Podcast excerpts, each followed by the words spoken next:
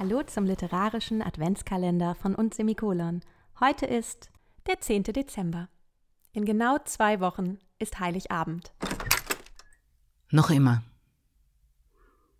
Sie raucht noch immer. Obwohl es ihr schon lange nicht mehr schmeckt.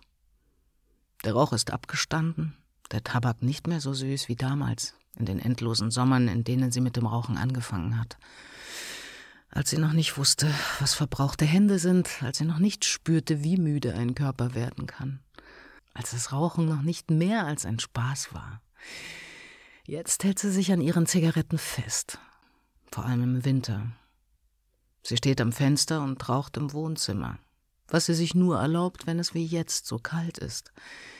Draußen sieht sie die Festtagsbeleuchtung der anderen. Sie denkt an deren Vorbereitungen und daran, wie sie früher selbst einmal Dinge vorbereitet hat für Weihnachten.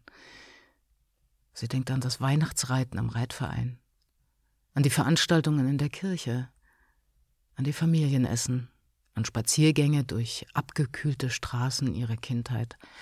Nichts von alledem ist noch da, nur noch die Zigaretten, die sie auch damals schon begleitet haben. Auf ihrem Anrufbeantworter der wundersamerweise noch immer funktioniert, wartet eine Nachricht ihrer Schwester darauf abgehört zu werden.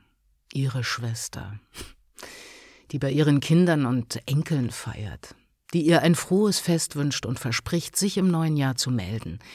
Ihre Schwester, mit der sie früher jedes Weihnachten verbracht hat. Ihre Schwester, die sie mahnt, nicht ganz so viel zu rauchen und auf sich acht zu geben. Ihre Schwester, die dann von den Enkeln vom Telefon gezerrt wird und in der Ferne eines anderen Lebens verschwindet. Sie wird die Nachricht erst später abhören.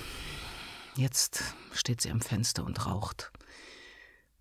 Draußen beginnt es zu schneien. Am 10. Dezember 1799 führt Frankreich als erstes Land das metrische System ein. Am 10. Dezember ist der Todestag von Alfred Nobel, und seit 1901 wird an diesem Tag in Oslo der Friedensnobelpreis verliehen. Am 10. Dezember 1991 erklärt sich das überwiegend von Armeniern bewohnte Gebiet Bergkarabach von Aserbaidschan unabhängig. Außerdem beginnt heute Chanukka, ein Fest, das dieses Jahr auch anders gefeiert wird. Trotzdem allen, die es feiern, ein frohes Chanukka.